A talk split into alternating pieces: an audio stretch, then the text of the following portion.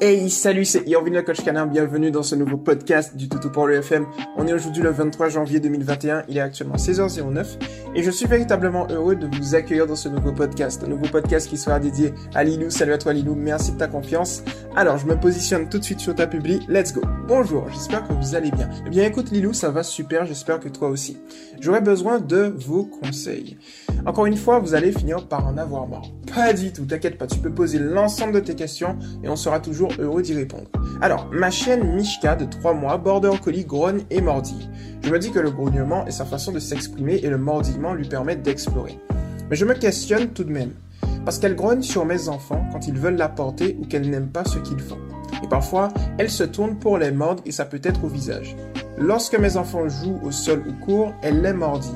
Elle veut jouer avec eux comme des chiots, mais mes enfants ne sont pas aussi résistants. Que puis-je faire? Je ne voudrais pas qu'elle fasse mal à mes enfants sans le vouloir. Merci encore pour toutes vos réponses. Merci pour ta publication, Lilou. Alors la première chose ici qu'il faut faire, c'est ce qu'on appelle l'inhibition à la morsure.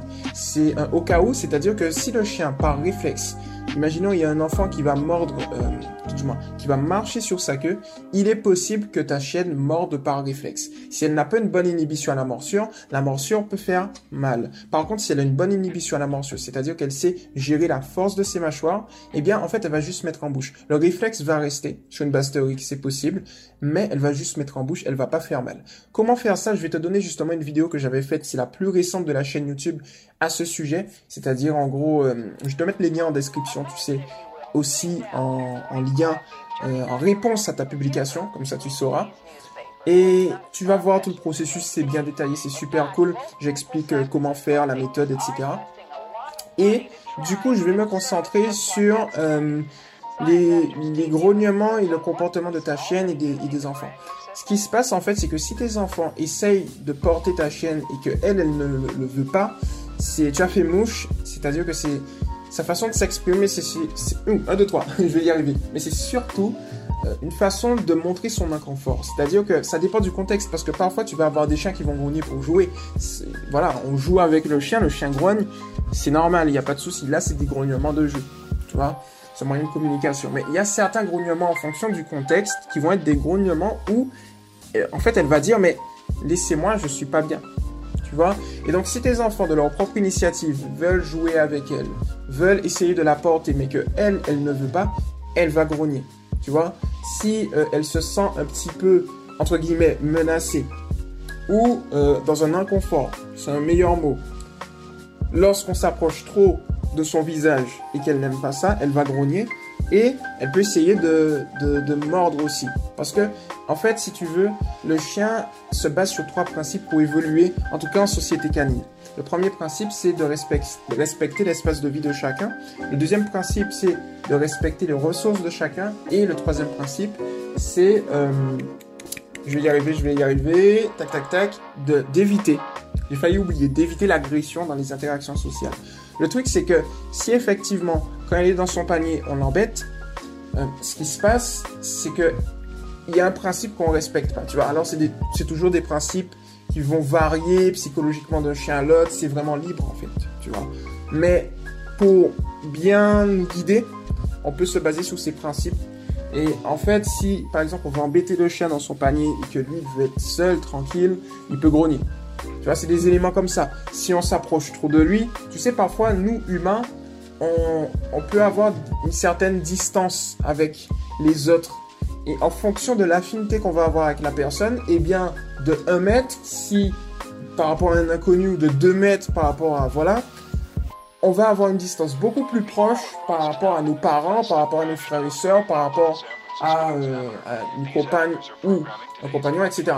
Donc, du coup, il faut prendre ça en compte. Et aussi prendre en compte son âge. C'est-à-dire que si effectivement euh, elle prend encore ses repères dans son environnement et qu'on l'embête par exemple à des moments où elle ne souhaite pas être embêtée, ça peut expliquer le pourquoi elle grogne.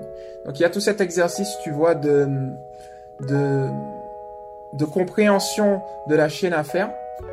Et de l'autre côté maintenant, effectivement, lorsqu'elle va jouer, elle va mordiller.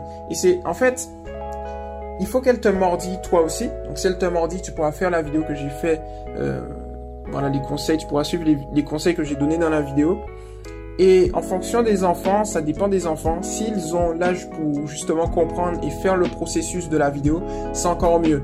Mais déjà à ton niveau, si tu joues avec elle et qu'elle te mordit, c'est une très bonne chose qu'elle te mordit. Parce que comme je t'ai dit, c'est par prévention d'un au cas où, ça va lui permettre de, de, de tâter, de se dire, mais la peau des humains est très sensible. Et de l'autre côté, comme on le sait, la peau des enfants est encore plus sensible que la peau des adultes. Donc du coup, si elle te mordit, mais que tu n'as plus mal, mais qu'elle met en bouche, mais que tu sens une légère pression, continue à faire l'exercice que je vais te donner en vidéo YouTube, parce que comme ça, elle va se dire, mais ils sont sensibles à l'excès. Alors, il y a fort à parier que ce soit pas vrai, mais en tout cas, euh, c'est pas vrai pour nous adultes, mais c'est vrai pour les enfants. Et c'est comme ça que tu vas pouvoir gérer la chose. L'autre chose que je te conseille, c'est que les mordillements, euh, lorsqu'ils sont liés à une excitation, l'excitation va fonctionner comme un catalyseur. C'est-à-dire que ça va renforcer les mordillements, elle en fera beaucoup plus. Donc, ce qu'il faut faire ici, c'est, tu vois, tu as l'effet de mouvement, l'effet de jeu. Moi, ce que je te conseille, c'est à l'intérieur de la maison, de faire de la dépense mentale sur une période de 10 à 15 minutes. Tu te mets, par exemple, imaginons de 20h à 20h15 ou de 14h à 14h15 ou de 19h à 19h15, c'est comme tu veux, eh bien tu vas te positionner avec elle, tu vas lui demander un assis par exemple, et dès qu'elle est assise, tu la félicites et tu lui dis je. Tu vois Et ensuite, tu joues avec elle pendant qu'elle te mordit, tu fais le processus que je t'ai donné euh, directement. Tu peux même uniquement émettre un petit aïe aigu et ensuite, lorsqu'elle se calme un petit peu, refaire la chose. L'autre chose que tu peux faire, c'est de la dépense mentale, jeu intelligent, tapis de fouille, des petites balles avec ses repas aussi, des tricks, pas bouger, fais le mort, etc. À l'extérieur de la maison, je te conseille de faire la même chose. Tu peux utiliser le prélude éducatif assis, c'est-à-dire lui demander de s'asseoir avant de lui donner quelque chose, imaginons.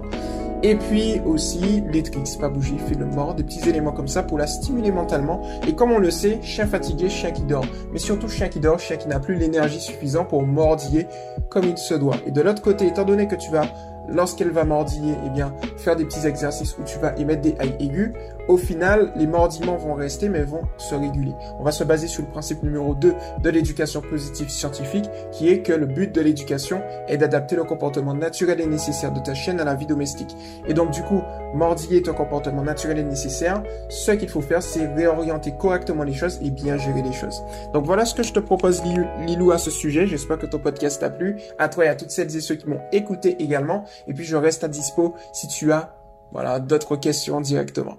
C'était Erwin le coach canin. Je vous invite bien évidemment, toutes celles et ceux qui m'écoutent, à vous abonner à Toto pour lui TV. Les liens sont dans la description. Et puis, si vous n'êtes pas encore sur le mouvement Toto pour lui, c'est éducation positive pour les chiens officiels. L'officiel entre crochettes, c'est du 6 Toto pour lui. Allez, c'était Erwin le coach canin. Et puis, passez un très bon week-end et un bon dimanche. Ciao